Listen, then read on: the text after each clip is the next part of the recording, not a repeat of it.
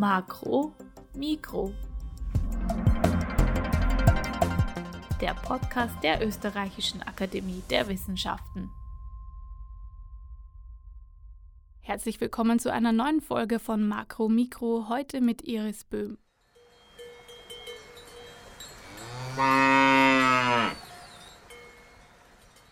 Was haben Kühe mit Impfen zu tun? Diese interessante Frage werde ich gleich für Sie beantworten, und zwar mit der Hilfe meines heutigen Gasts, Dr. Daniela Angetta Pfeiffer. Sie ist Medizinhistorikerin und hat das Buch Pandemie sei Dank geschrieben, das vor kurzem auch zum Wissenschaftsbuch des Jahres gekürt wurde. Herzlich willkommen und auch gleich herzlichen Glückwunsch. Danke vielmals. Die wenigsten würden sagen, dass man dankbar sein soll für Corona oder die Pandemie generell. Es ist ja eher das Gegenteil der Fall und für hitzige Diskussionen sorgt natürlich auch die Impfpflicht momentan wieder. Aber es ist nicht das erste Mal, dass es eine Impfpflicht gibt und es Einschränkungen für Nichtgeimpfte gibt. Das stimmt. Einschränkungen für Nichtgeimpfte gab es schon im 18. und 19. Jahrhundert. Also zum Beispiel mussten Kinder, die in die Schule gehen, geimpft sein. Äh, Schüler oder Schülerinnen, die dann im, eventuell in Waisenhäusern oder Zöglingsheimen untergebracht waren, mussten geimpft sein. Grundwehrdiener, die zum kaiserlichen Heer kamen, mussten geimpft sein. Auch wenn man ins Kloster wollte, brauchte man eine Impfung. Und es gab auch damals schon bei Reisen äh, Einschränkungen, was den Reiseverkehr äh, anbelangte, wenn man nicht geimpft war. Also zum Beispiel durfte man von Österreich nach Bayern nur reisen, wenn man äh, nachweisen konnte, dass man gegen Pocken geimpft ist. Um das Ganze dann zu verstärken, hat es im Jahre 1948 in Österreich die Impfpflicht äh, für Pocken gegeben. Äh, so gesehen hat schon davor eine Impfpflicht gegeben mit dem Jahr 1939, äh, weil in Deutschland eine Impfpflicht bestanden hat und mit der Übernahme Österreichs in das nationalsozialistische Reich wurden natürlich die deutschen Bestimmungen übernommen. Aber die definitive Impfpflicht für Österreich gab es ab 1948.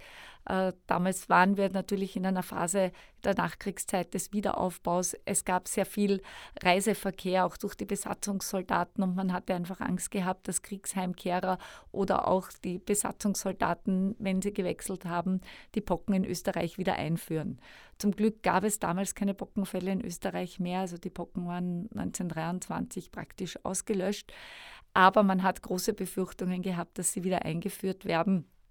Und daher hat man eigentlich als einzige Chance gesehen, die Impfpflicht einzuführen, um, um dem Herr zu werden. Gab es dann auch damals Maßnahmen für Leute, die sich nicht impfen lassen wollten? Es gibt über diese Zeit leider sehr, sehr wenige Quellen, eben weil wir uns in der Nachkriegszeit befunden haben.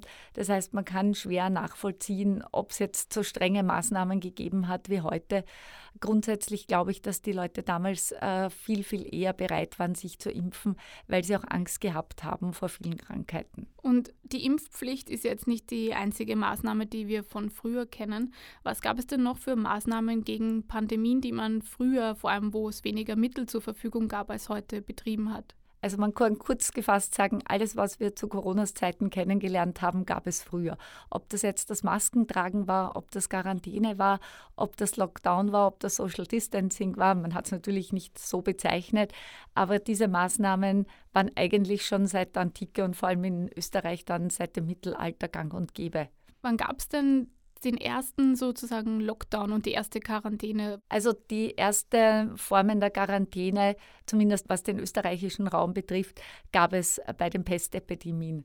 Also die Pestepidemien äh, kamen im 14. Jahrhundert auf und damals fürchtete man vor allem den Handelsverkehr. Also die Schiffe, äh, die mit ihren Handelswaren zum Beispiel in Ragusa, also im heutigen Dubrovnik, äh, oder auch in Triest gelandet sind.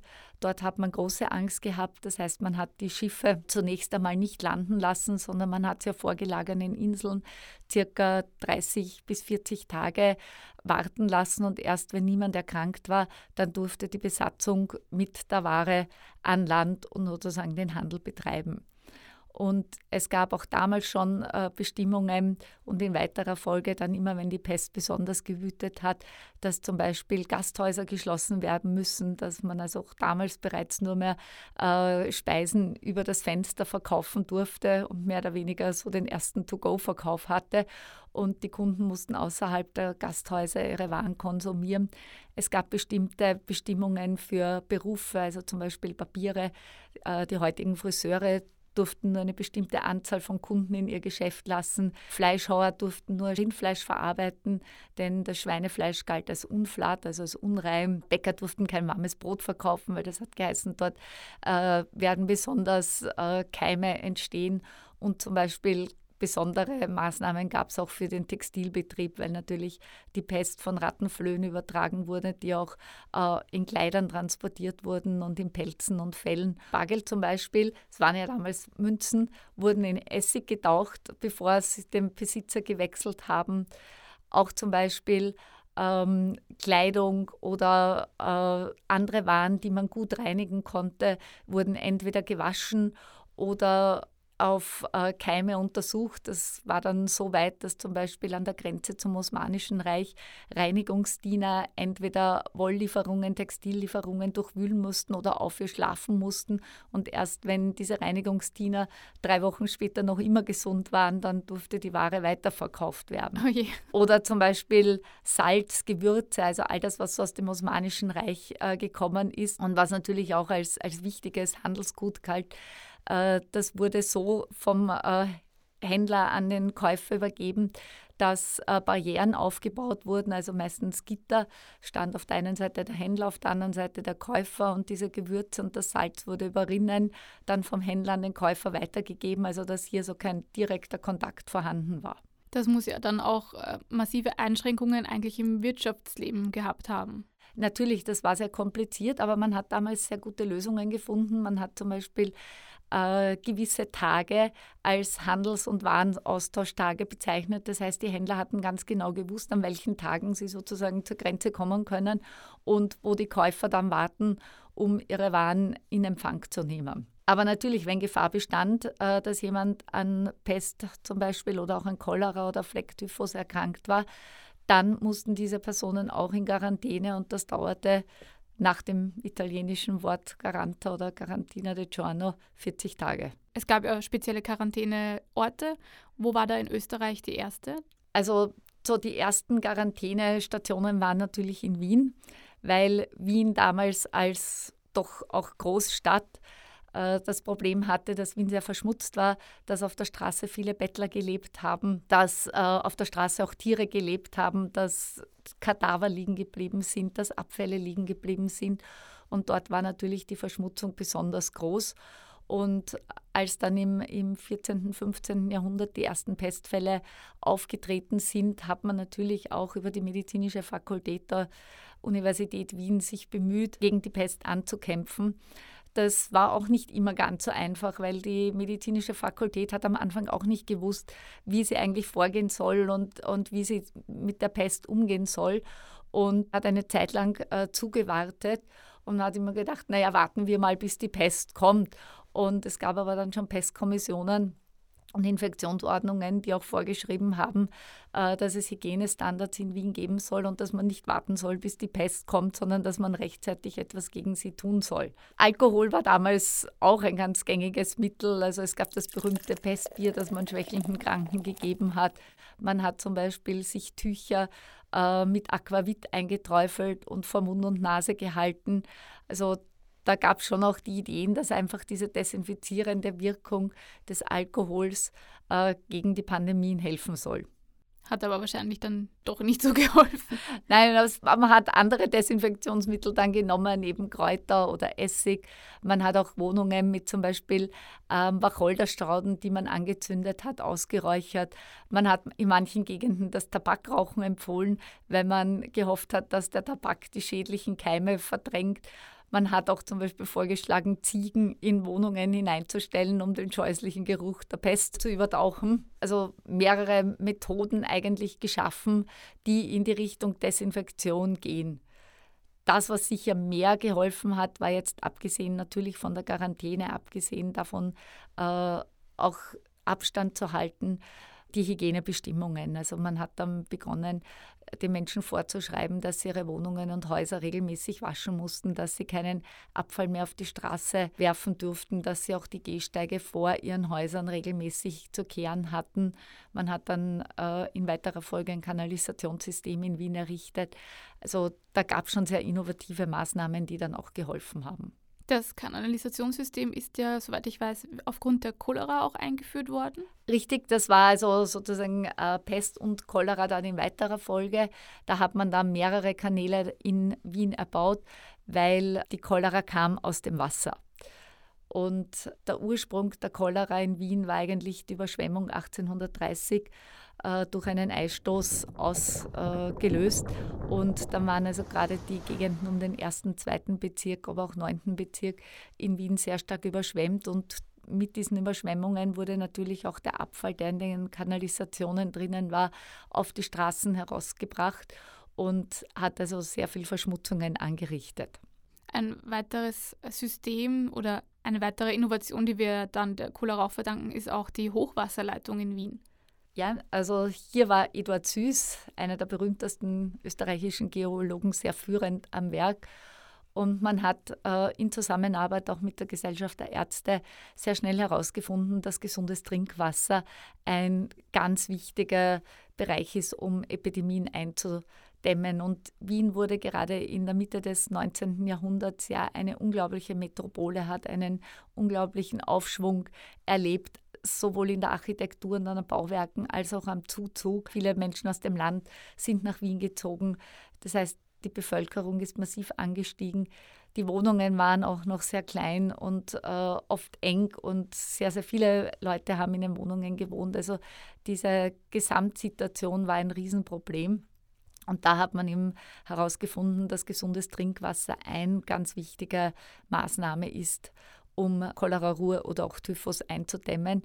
Und wie man in Wien so schön sagt, äh, auch das war keine Gmadewiesen, denn Eduard Süß hat sehr lange kämpfen müssen, bis er die Hochquellenwasserleitung äh, durchgesetzt hat und hat sich auch im Wiener Gemeinderat sehr stark gegenüber oppositionellen Parteien durchsetzen müssen. Also es kam von den Gegnern Argumente wie, äh, wir haben eh kein Geld, wozu braucht man dann gutes Trinkwasser? Oder ein Chemiker war der Meinung, wenn das Wasser, das jetzt von der Hochquellenleitung aus dem Rack-Schneeberg-Gebiet nach Wien transportiert wird, äh, das wird kaputt, weil es äh, so erhitzt wird und sich an den Wänden der Leitung reibt. Dann ist es eh schon unschädlich, wenn es in Wien ist. Also es gab da massiven Widerstand und äh, Eduard Süß hat sich aber durchgesetzt und letztendlich war der Bau dann sogar schneller erledigt, als man gehofft hat. Allerdings, wie so, wie so oft in Österreich, auch ein Projekt, das die Kosten massiv überstiegen hat. Es klingt auch so ein bisschen, als wären da, also wenn man diesen Chemiker jetzt heranzieht, ein bisschen wie eine Verschwörungstheorie. Das heißt, gibt es jetzt auch schon eine lange Geschichte mit Pandemien und Verschwörungstheorien? Verschwörungstheorien hat es eigentlich bei Pandemien immer gegeben.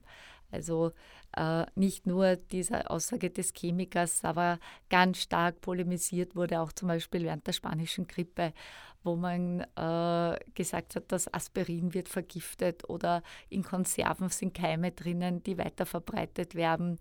Äh, und natürlich gab es viele Verschwörungstheorien bei den Impfgegnern, äh, die also auch äh, Verschwörungstheorien ähm, verwendet haben, um sich nicht impfen lassen zu müssen. Also der ganz bekannteste ist Immanuel Kant, der gesagt hat, wenn man äh, den Menschen das Kuhbockenserum einimpft, dann wird damit auch die Brutalität der Tiere eingeimpft und den Menschen, äh, also es gab dann Karikaturen, wo den Menschen äh, Tierhörner gewachsen sind oder Euter gewachsen sind und man hat dann auch Menschen mit Impfschäden präsentiert. Also man hat da alles Mögliche getan, äh, um eben diese Theorien, dass man sich ja nicht impfen lassen soll und dass das gefährlich ist, zu verbreiten. Stichwort Kuh ist jetzt auch schon gefallen. Wir haben ja vorher die Frage gestellt, was Kühe mit Impfen zu tun hat. Können Sie da Aufklärung schaffen? Edward Jenner hat eben anhand von äh, Bauern bzw. Knechten und Mägden, die ja so viel mit Kühen zu tun gehabt haben, herausgefunden, dass wenn die Tiere gemelkt haben, die an Kuhbocken erkrankt waren, zwar oft so kleine Hautausschläge und Bläschen an den Händen kriegen, aber danach äh, die Haut völlig rein wird und sehr schön wird und eigentlich strahlend schön wird. Und äh, wenn diese Menschen dann mit Pockenkranken zusammengekommen sind, dann sind sie interessanterweise nicht am Pocken erkrankt. Und daher hat also Edward Jenner gemeint, da gibt es irgendeinen Zusammenhang zwischen eben den Kuhbocken äh, und dem menschlichen Pocken und hat eben aus den Kühen äh, das Serum gewonnen und hat das dann auf Menschen verimpft. Also hat es zum Beispiel auch an seinem Sohn getestet. Also er hat da schon noch Versuche gemacht und hat dann äh, herausgefunden, dass eben die Kuhbockenimpfung eine sehr, sehr gute Maßnahme ist, gegen die Plattern zu wirken. Und dann begann man eben allmählich mit groß angelegten Impfaktionen. Die Kuh ist ja dann auch der Namensgeber geworden der Impfung. Richtig, die Vaccination kommt vom lateinischen Wort Vacca, Kuh. Wenn wir schon über Pocken reden, kommen wir auch nicht herum um Maria Theresia. Die hat ja die Pocken als den Erzfeind des Hauses Habsburgs bezeichnet. Wieso war das? Naja, sie hat viele äh, Familienmitglieder verloren. Also sie hat vier ihrer Kinder verloren, sie hat ihren Onkel verloren, sie hat zwei Schwiegertöchter verloren. Sie hat eine Tochter, die als äh, wunderhübsches Mädchen galt und eigentlich für den europäischen Heiratsmarkt geplant war. Insofern äh, im dynastischen Bereich verloren, weil dieses Mädchen dann äh, die Pocken bekommen hat und so entstellt war, dass sie quasi nicht mehr an Männer vermittelt werden konnte und eigentlich nicht mehr für die Heiratspolitik zur Verfügung stehen konnte. Und äh, daher war schon Maria Theresia einmal selbst äh, vom familiären Bereich gegen die Pocken eingestellt. Sie war, sie war auch am Pocken erkrankt, also sie hat es auch am eigenen Leibe gespürt. Man durfte sie auch dann nachher zum Beispiel nicht mehr mit Pockennarben malen. Also es war ganz verpönt von ihr. Und sie hat natürlich auch erkannt, dass äh, Pandemien dynastische Probleme bewirken. Nämlich wenn zum Beispiel in der Armee solche Pockenepidemien auftreten, dann ist plötzlich die Schlagkraft des Heeres herabgesetzt und damit auch die Verteidigungsstrategien. Oder wenn viele Menschen am Pocken erkrankt sind, dann wirkt sich das natürlich auf den Arbeitsmarkt und auf die Wirtschaft aus. Und deshalb war sie eine der federführenden Personen, die sich für die Impfung eingesetzt hat wenn auch nicht ganz unkritisch. Also Maria Theresia ähm, wird ja auch immer so als große Reformatorin bezeichnet und hatte sehr, sehr viele gute Innovationen und innovative Ideen. Und ihr ist auch viel zu verdanken und eben auch diese Gratis-Impfprogramme für die Bevölkerung.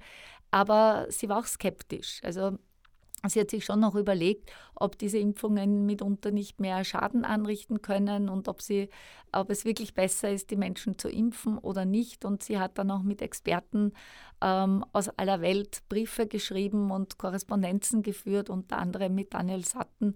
Äh, die Familie Satten war in England äh, federführend in der Impfproduktion und auch in der Impfherstellung. Sie hat sogar gehofft, dass Daniel Satt nach Wien kommt. Das hat er abgelehnt. Aber sie hat hier sehr wohl äh, sich auch internationalen Rat geholt, um ihre Thesen umzusetzen und eben dann für die Impfung zu plädieren. Die Impfung war ja damals, so wie wir sie kennen, auch noch nicht. Also es war ja nicht einfach ein Stich, es gab vorher eine andere Art der Immunisierung. Genau, das war die Variolation, also diese Hautritzung, wo man eben äh, mit einer Lanzette Ritzungen in die Haut gemacht hat und das Serum aus den Pusteln erkrankter Personen herausgeträufelt hat und dann eben in diese Hautritzungen eingefügt hat. Oder man hat zum Beispiel Wattebäuschen mit Bockenserum getrennt und das an diese Hautritzungen ähm, angebunden. Hat eben so gehofft, dass das Serum eindringt und dass eben die äh, gesunden Personen am Pocken erkranken und damit immun werden. Also da war Maria Theresia nicht so unrecht kritisch, weil es ja doch eher ein nicht harmloser Eingriff ist, sage ich mal. Ja, natürlich in der damaligen Zeit, wenn man sich diese Hautritzungen anschaut, dann konnten die natürlich auch sehr tief sein. Das heißt, das waren dann wirkliche Wunden wo die Gefahr bestand, dass Infektionen auftreten. Es bestand aber auch die Gefahr, dass wenn zu tief geritzt wurde, die Wunden stark blutenden. Das heißt, das Blut hat dann das Serum wieder rausgeschwemmt. Das war dann auch sozusagen mit ein Grund, warum Personen trotz Impfung am Pocken erkrankt sind. Und auch da die Gegnerschaft natürlich wieder gesagt hat, naja, wozu soll man uns impfen lassen? Man erkrankt ja trotzdem. Äh, das waren auch eben Probleme im Bereich der Impfung aber grundsätzlich hat man schon gesehen, dass die Impfung eigentlich sehr gut nützt. Sie haben gerade vorher auch gesagt, dass äh, Maria Theresia diese Impfung unterstützt hat, weil auch die Kraft des Heeres wichtig war.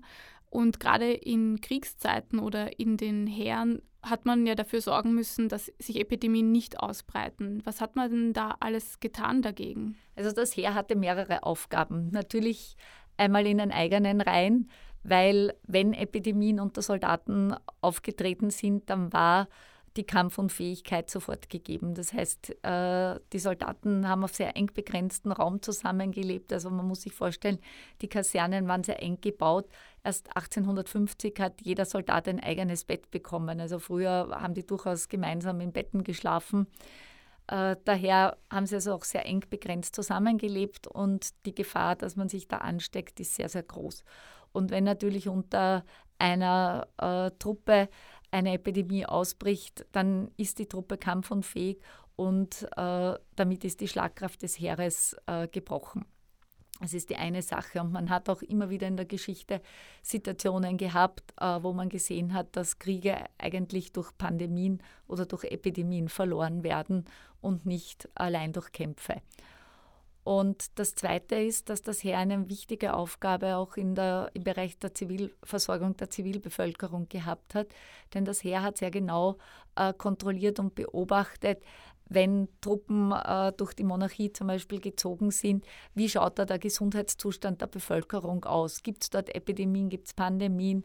Wenn ja, dann hat man diese Gebiete natürlich ähm, umgangen und hat sich dort nicht niedergelassen. Aber man hat auch der Zivilbevölkerung sehr wohl geholfen, weil das Heer auch sehr früh eben schon epidemiologische Geräte mitgeführt hat und bakteriologische Geräte, Untersuchungsgeräte, Duschapparate und so weiter und hat eben die Zivilbevölkerung auch sehr, sehr gut mitversorgt. Und auch das Thema Impfen war im Heer schon äh, früh ein wichtiges Thema. Also Kronprinz Rudolf hat äh, im 19. Jahrhundert angeordnet, dass alle Soldaten geimpft sein müssen. Und in weiterer Folge hat man dann auch im Ersten Weltkrieg mit rigoroseren Impfungen begonnen, also zum Beispiel mit Cholera oder Typhus. Auch da gab es natürlich viele Gegenstimmen, weil die Cholera-Impfung war insofern problematisch, dass man nach sechs bis acht Tagen eine Auffrischung brauchte man nie gewusst hat, ist die Truppe dann noch verfügbar oder kämpft sie schon am nächsten Kriegsschauplatz. Beziehungsweise gab es natürlich auch gerade bei Typhus starken Nebenwirkungen. Also 23 Prozent der Soldaten sind nach der ersten Impfung ausgefallen. Das heißt, es ist natürlich in einer Kriegssituation doch ein sehr hoher Prozentsatz. Aber letztendlich hat man sehr wohl erkannt, dass es besser ist, die Truppe geimpft ins Feld zu schicken und auch die Zivilbevölkerung, die rund um äh, die Truppenstationen gewohnt haben, gelebt haben, zu impfen. Und neben diesen Impfungen war eben auch vor allem Hygiene das Maß der Dinge im Heer, an das man sich gehalten hat. Was hat man denn da jetzt für Hygienevorschriften gehabt? Weil ich persönlich habe mir ein Heer immer sehr schmutzig vorgestellt, wenn ich so an die Vergangenheit denke. Aber tatsächlich war es sehr sauber dort. Ja, also man hat äh, den Soldaten Vorschriften gemacht, wie sie die Zimmer zu reinigen haben, also regelmäßig zu rüften, regelmäßig zu kehren. Man hat ihnen äh, vor allem Vorschriften im Küchenbereich gemacht, so was die Handhabung des Essgeschirres anbelangt, dass zum Beispiel auch Fleisch, Milch oder teilweise Obst nur im gekochten Zustand verzehrt werden darf. Man hat ihnen Vorschriften gemacht, was Trinkwasser anbelangt. Also sie haben nicht einfach nur so aus Brunnen trinken dürfen, sondern entweder musste das Wasser abgekocht werden.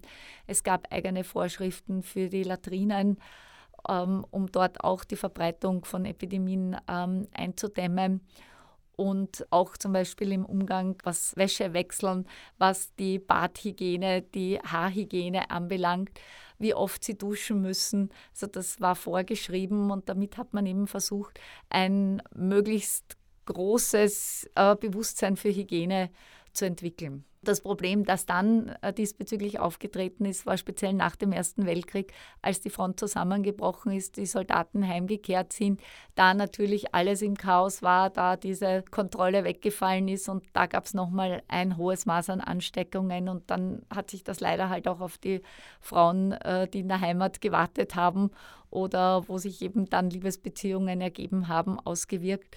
Aber auch da hat die Republik Österreich rasch reagiert und hat quasi Untersuchungsstätten eröffnet, die kostenlos waren und wo sich jeder auch anonym untersuchen lassen und behandeln lassen konnte.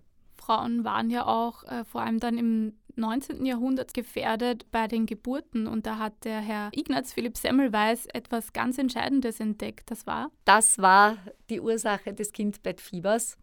Und zwar Semmelweis hat erkannt, dass an einer der beiden Gebärkliniken in Wien die Säuglingssterblichkeit enorm hoch war. Und das lag daran, dass dort Ärzte ausgebildet worden sind und äh, Studenten und Mediziner sehr häufig, nachdem sie seziert haben, gleich äh, zu schwangeren Frauen gegangen sind, weil sie halt auch zur drohenden Geburt gerufen wurden und äh, ohne sich die Hände zu reinigen oder vielleicht nur mal kurz mit Wasser abzuwaschen, vom Seziertisch sofort die gebärdeten Frauen angegriffen haben und eben in den Unterleib hineingegriffen haben. Und damit war die Verbreitung dieses Leichengiftes sehr, sehr hoch und sehr viele Frauen sind eben an diesem Kindbettfieber verstorben. Und an der anderen Gebärklinik wurden Hebammen ausgebildet und Hebammen machten keine vaginalen Untersuchungen. Und sie waren auch vorher nicht im Seziersaal. Das heißt, dort war die Sterblichkeit viel, viel niedriger. Und Semmelweis hat sich wirklich Gedanken darüber gemacht, was da die Ursache ist und, und war teilweise sogar sehr verzweifelt, weil er eigentlich gedacht hat, wie gibt es denn das, dass an der einen Klinik so viel sterben und an der anderen nicht, bis er eben auf äh, diese Situation mit dem Übertragen des Leichengiftes draufgekommen ist und dann eben auch eingeführt hat, dass sämtliche Ärzte rigorose Waschungen auch mit Chlorkalklösung äh, durchführen müssen, bevor sie eben die gebärenden Mütter äh, untersuchen und angreifen. Aber er hat, wie Sie schreiben, ein typisch österreichisches Schicksal erlebt, weil er doch äh, sehr verspottet wurde, auch für seine Theorie. Semmelweis wurde, heute würde man es bezeichnen, gemobbt. Er wurde ausgelacht, er wurde verspottet. Seine Maßnahmen wurden von den Fachkollegen als reine Zeitverschwendung empfunden. Man hat sich einerseits als Arzt, und das ist vielleicht aus der damaligen Sicht verständlich, auch nicht vorstellen können, schuld zu sein, dass Patienten zu, äh, sterben, nur weil ich mir jetzt die Hände nicht wasche. Also das konnte man nicht glauben oder wollte man nicht glauben. Und äh, das andere war auch, dass natürlich dieser Chlorkalk äh, die Hände sehr rau und rissig gemacht haben. Wir kennen das heute auch, wenn man häufig Desinfektionsmittel nimmt, dann werden die Hände einfach rauer und rissiger. Und das hat natürlich Chirurgen sehr gestört, weil damit die Feinfühligkeit, die sie zum Beispiel beim Operieren brauchten, behindert waren. Und es gab ja damals auch noch keine Latexhandschuhe, wie wir sie heute kennen. Das heißt, es war natürlich eine Umstellungsphase, die halt von den Ärzten nicht so gerne gesehen äh, werden wollte und nicht so gerne wahrgenommen werden wollte. Und damit hat man Semmelweis eben angegriffen und seine Ideen quasi als Schnapsideen abgetan und erst vielfach später dann erkannt, wie wichtig seine Theorien waren und wie recht er hatte. Also Semmelweis ist sozusagen der Retter der Mütter geworden dann. Semmelweis ist heute ganz bekannt als der Retter der Mütter und ich glaube, dieses Attribut darf man ihm sehr wohl zuschreiben. Das sehe ich auch so. Eine letzte große Gefahr gibt es eigentlich noch, der wir bevorstehen, nämlich die sinkende Impfbereitschaft nach erfolgreichen Impfaktionen. Das ist ein großes Problem, denn man hat in der Geschichte sehr wohl schon beobachtet, dass wenn sich Menschen gegen äh, Krankheiten impfen lassen und diese Krankheiten dann ausgerottet werden, die Impfbereitschaft nachlässt, weil einfach diese Krankheiten nicht mehr so im kollektiven Bewusstsein vorhanden sind. Also ganz berühmt ist das Beispiel von Masern, wo man sehr lange äh, massiv gegen Masern geimpft hat, dann sind die Masern mehr oder weniger auch in Österreich verschwunden. Dann war die Impfbereitschaft nicht mehr so gegeben. Man hat sich nicht mehr so gegen Masern impfen lassen und in den letzten Jahren sind die Masernepidemien wieder im Vergleich zu früher viel, viel stärker ins Bewusstsein gerückt und immer wieder vor allem Kinder auch an Masern erkrankt. Daher hat man zum Beispiel auch in Deutschland äh, im März 2020 so eigentlich mehr oder weniger ganz unbemerkt zumindest für viele Berufsgruppen, äh, die Masernimpfung wieder eingeführt als Pflichtimpfung. Und das ist, glaube ich, auch etwas, was, was ganz, ganz wichtig ist, dass man einfach weiß, dass Impfung eine gute Möglichkeit ist, Krankheiten einzudämmen, wenn nicht sogar auszurotten. Und je mehr Menschen gegen bestimmte Krankheiten geimpft sind, umso größer ist die Chance, dass diese Krankheiten gar nicht erst auftreten. Dann würde ich abschließend noch die Frage stellen, was können wir jetzt, nachdem wir gesehen haben, dass wir von Pandemien durchaus gelernt haben, was können wir jetzt aus Corona lernen, nachdem wir schon so viel erfunden haben eigentlich? Also ich denke, aus Corona kann man ähm, mehrere Faktoren mitnehmen und äh, Folgendes lernen. Das eine ist einmal, dass äh, Krankheiten sich natürlich weniger verbreiten, wenn man entsprechend Abstand hält, wenn man äh, entsprechende äh, Verhaltensregeln sich antrainiert, zum Beispiel nicht immer um den Arm fällt und Bussi Bussi, also diese typische Bussi Bussi Gesellschaft, so ein bisschen zurücklässt und sich mit anderen Grußformen genauso wertvoll und wertschätzend begrüßen kann. Äh, wenn man vielleicht nicht immer überall drängelt. Es geht an einer Kasse im Supermarkt nicht schneller, auch wenn man dem Vordermann oder der Vorderfrau schon mehr oder weniger an die Pelle rückt, dass man hier einfach ein bisschen einen Abstand äh, wahrnimmt. Das ist schon mal, glaube ich, ein sehr guter Ansatz, den wir mitnehmen können. Das andere ist natürlich auch, dass wir gelernt haben, vor allem im beruflichen Bereich, auf andere Möglichkeiten als Treffen, als Besprechungen äh, in Präsenzform, als äh, Tagungen in Präsenzform teilzunehmen, sondern dass es auch online geht, dass es auch mit Microsoft Teams, Zoom-Meetings und so weiter geht. Natürlich nicht in allen Fällen, das ist schon ganz klar. Manchmal braucht man den sozialen Kontakt, manchmal braucht man einfach die Nähe zum Kollegen oder zur Kollegin, um gewisse Dinge besser persönlich zu besprechen. Aber vieles lässt sich natürlich auch in Besprechungen via Online gut äh, über die Bühne bringen und das sollte man vielleicht in einem guten Verhältnis auch in Zukunft nützen. Und natürlich kann man damit auch ein bisschen nachhaltiger das Klima schützen, denn wenn ich nicht für einen Tag irgendwo in der Weltgeschichte herumfliegen muss, äh, weil ich eben diesen Tag äh, die Konferenz, das Symposium auch online machen kann, dann hilft das natürlich auch weiter und schützt in anderer Form das Klima. Und ich glaube, dass wir auch gelernt haben, und das zeigt sich auch in der Geschichte immer wieder, ähm, dass man im Sozialverhalten durchaus etwas ändern kann, dass man einfach viel mehr darauf achten soll, ob man vielleicht anderen Menschen helfen kann, ob andere Menschen in bestimmten Situationen geschützt und gestützt werden. Weil ich muss ja vielleicht nicht nur in Pandemiezeiten meiner Nachbarin beim Einkauf behilflich sein, wenn sie eben zu einer vulnerablen Gruppe gehört, sondern ich kann das durchaus auch machen, wenn es einmal keine Pandemie mehr gibt und wenn sich die Situation entspannt hat oder dass man zum Beispiel Nachbarn oder Personen in der unmittelbaren Umgebung hilft, dass sie nicht einkaufen gehen müssen, wenn sie zum Beispiel einen äh, viralen Infekt und sei es einfach nur einen grippalen Infekt haben und so die Viren weiter verbreiten, sondern dass man ihnen hier hilft und diese kleinen Besorgungen des täglichen Alltags zum Beispiel abnimmt.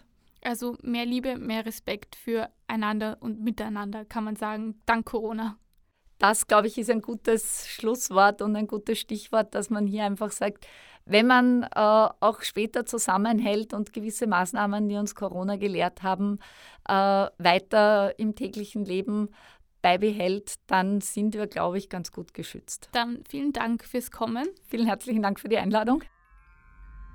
Das war Makro Mikro, der Podcast der Österreichischen Akademie der Wissenschaften. Heute mit Dr. Daniela Angetta Pfeiffer. Unseren Podcast finden Sie auf allen gängigen Podcast-Plattformen und auf unserer Homepage www.oeaw.ac.at slash makro-mikro. Wir freuen uns über ein Abo, ein Like und natürlich auch eine Weiterempfehlung. Mein Name ist Iris Böhm, bis zum nächsten Mal und bleiben Sie gesund.